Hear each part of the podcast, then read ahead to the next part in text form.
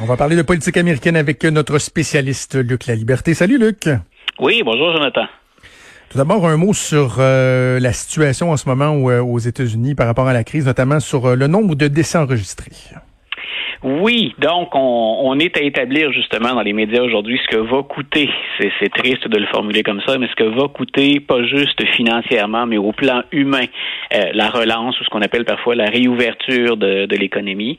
Euh, puis on envisage bien sûr des, des, milliers de morts. Et ce qui a semé un peu la controverse depuis deux jours, c'est que c'est le New York Times qui a obtenu, et ce serait de sources anonymes, euh, les statistiques internes de, de, de ce qu'on appelle la CDC ou les Center for Disease Control les, les, centres qui gèrent les, les épidémies aux, États-Unis. Et ce qu'ils disent, ces chiffres-là, ou ce qu'ils dévoilent, c'est des informations que l'administration Trump n'a pas euh, publicisées jusqu'à maintenant. C'est-à-dire que dès le mois de mai, mais surtout à partir du mois de juin, on va avoir un nombre de cas qui va être beaucoup plus élevé, semble-t-il, et un nombre de oh. décès beaucoup plus élevé. Actuellement, là, pour nos auditeurs, il y a approximativement entre 1500 et 2000 décès par jour attribuables à la COVID-19. On va grimper ce chiffre-là jusqu'à 3000 par jour selon les prédictions et ou les prévisions, devrais-je dire, le, terme est plus exact. Et ce qu'on dit aussi, c'est que si le président Trump a ajusté le chiffre, lui, de décès au total qu'on peut envisager, donc rappelons-nous, hein, il est parti de on a 15 cas, on va les régler, il est passé avec les semaines à 65 000 morts envisageables. Le président Trump, depuis son rassemblement de dimanche, ben, il dit maintenant on est à 80, 90 000 décès envisageables, peut-être 100 000. La CDC, elle, va jusqu'à 240 000 décès. Donc, c'est énorme. Et il faut avoir ça en tête au moment où on procède au déconfinement. Et on sait qu'aux États-Unis, ben, selon les États, ça se passe différemment d'un État à l'autre. Il y a des États qui ont décidé, eux, plutôt de maintenir le confinement avec des mesures très, très, très strictes de distanciation et de confinement, alors que d'autres États ont assoupli beaucoup leurs règles et souhaitent carrément euh, une relance rapide de l'économie. Donc, on, on, a vraiment un tableau, une situation aux États-Unis qui, euh, mm. qui, qui, étonne, puis qui étonne dans, dans le mauvais sens. C'est une mauvaise surprise. Je suis curieux de t'entendre, Luc, parce que tu suis, euh, tu suis ça de tellement, de tellement près. Euh, souvent, lorsqu'on voit le, le, discours des, euh, des, des, des, des, extrémistes, des conspirationnistes, des complotistes, c'est souvent ils vont se coller sur le discours du président américain, notamment par rapport euh, au pouvoir des médias, aux fake news, etc. Mais ce que ces gens-là prônent en ce moment et avancent, c'est qu'il y a une grande partie de la crise qui viserait l'objectif du, du, deep state, entre autres, serait de nuire au président américain euh, en, en, imposant une crise comme celle-là, en refusant de traiter les, les gens même lui, le président américain, il va pas jusque-là, il va pas dans cette direction-là.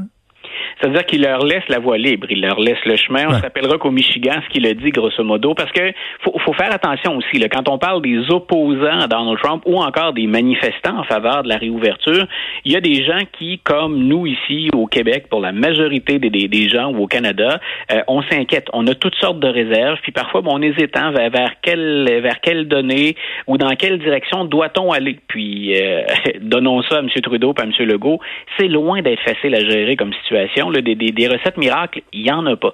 Par contre, il y a à l'intérieur du groupe, donc des partisans du, président, des gens qui effectivement s'en remettent à de bien fausses informations et qui disent tout ça, c'est un complot démocrate ou c'est un complot des médias. Euh, le complot démocrate puis le complot des médias, il serait à l'échelle planétaire contre Donald Trump. C'est énorme. C'est en soi, la, thèse, elle est ridicule. Est-ce qu'ici, on nous présente le nombre de cas dans les CHSLD parce qu'on veut nuire à l'administration de M. Legault si on est capable de dire effectivement, il y a des chiffres. Nous étions mal préparés pour cette situation-là. Il y a plusieurs gouvernements en cause. Puis maintenant, comment règle-t-on ça? Puis qui envoie-t-on au front? C'est exactement le même genre de thématique qu'on retrouve aux États-Unis. Et mm. selon ensuite ben, les informations dont on dispose, ou encore ce qu'on va privilégier comme valeur ou comme stratégie, ben, on n'ira pas dans la même direction. Euh, il y a des États, moi je m'étonne, comme la Floride par exemple, où on a arrêté de recenser les cas. Donc, euh, en gros, ce qu'on pourrait convenir ou conclure, c'est si on n'a pas de statistiques, il n'y a pas de problème. On peut pas vous dire si la situation hein, se détériore. On n'en a pas de statistiques à, vous montrer ou à vous donner. Donc, il y, a, vraiment des approches très, très, très différentes. Et il semble qu'il y ait des gens prêts à sacrifier un certain nombre de vies humaines en se disant, ben, pour le bien-être collectif ou pour l'économie, c'est plus difficile à défendre, me semble-t-il. Mais on dit, ben, on va de l'avant. Alors qu'il y en a d'autres qui disent non, déconfinons, on n'a pas le choix, mais faisons-le très progressivement avec toutes les, avenues possibles qu'on se donne pour être en mesure de reculer ou encore de stabiliser la situation. N'allons pas trop vite. Et c'est un peu ça à quoi on assiste à, l'échelle de la planète. Si on faisait le tour des pays touchés par la COVID-19, presque tout le monde en est rendu là actuellement. On déconfine, mais on le fait à quelle vitesse, de quelle manière, avec quelle mesure? Euh, donc, on, est loin d'un complot, d'un complot des médias américains qui, pour l'essentiel, même si on sent la couleur euh, progressiste ou conservatrice encore dans le traitement de la catastrophe, reste mhm. que dans l'ensemble, pour les faits, ils font un bon travail. Une chose est certaine, c'est que la, gestion de la crise, euh, il y a bien des gens qui, qui, soulèvent des questions par rapport à, la gestion que Donald Trump a faite de, la crise. Et là, il y, a, certains stratèges qui commencent à penser que ça pourrait euh, assurément avoir un impact sur euh, l'issue de la prochaine élection c'est intéressant. Je publiais, euh, je publiais un billet ce matin, mon, mon premier billet, billet pardon, sur le blog du, du journal ce matin. Euh, c'est un ancien, c'est toujours un stratège affilié aux démocrates, mais c'est un ancien conseiller politique de Bill Clinton, Doug Sosnick.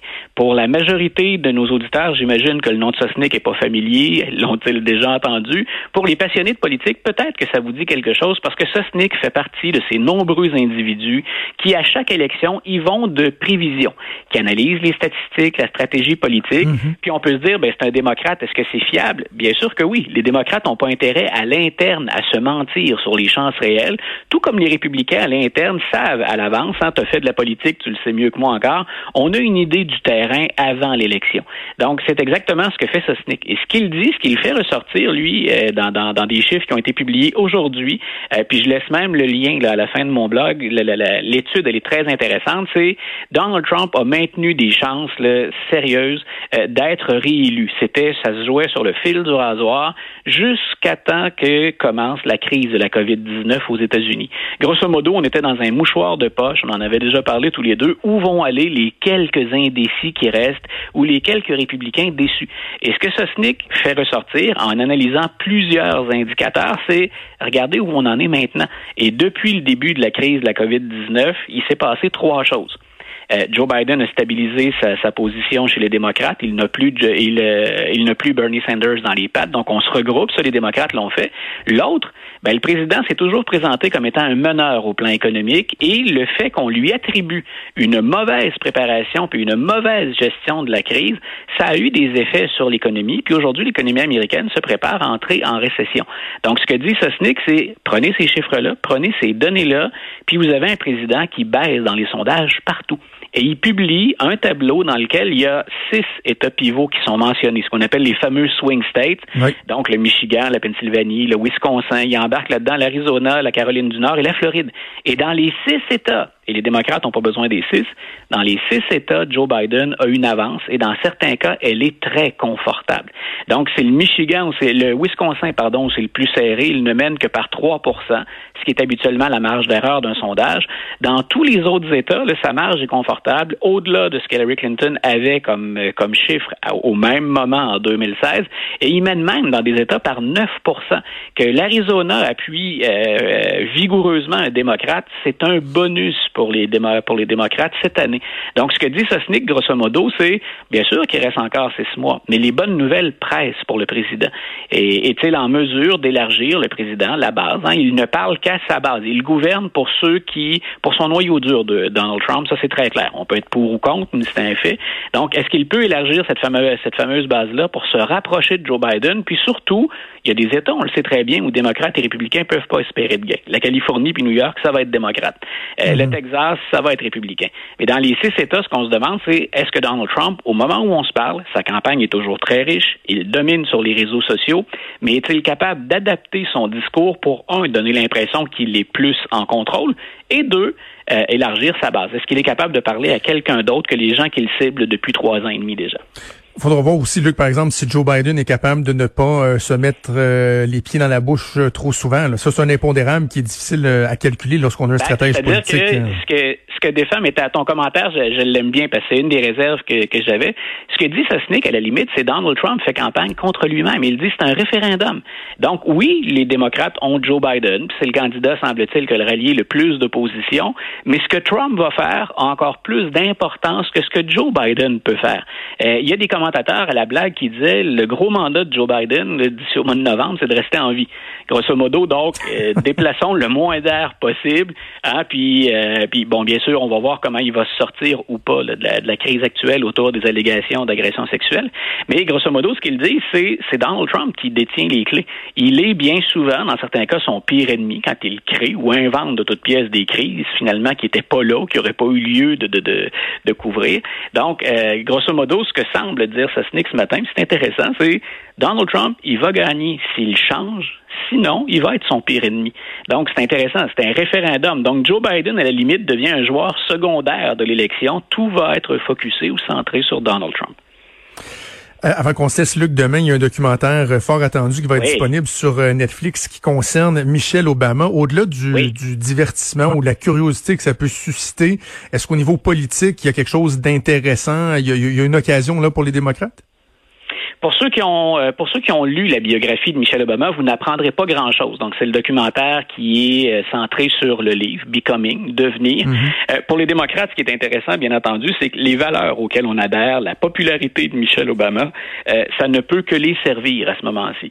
Donc on sait que déjà que les, les Obama, ça n'a pas été suffisant pour renverser Donald Trump en 2016. Là, ils appuyaient Hillary Clinton aussi.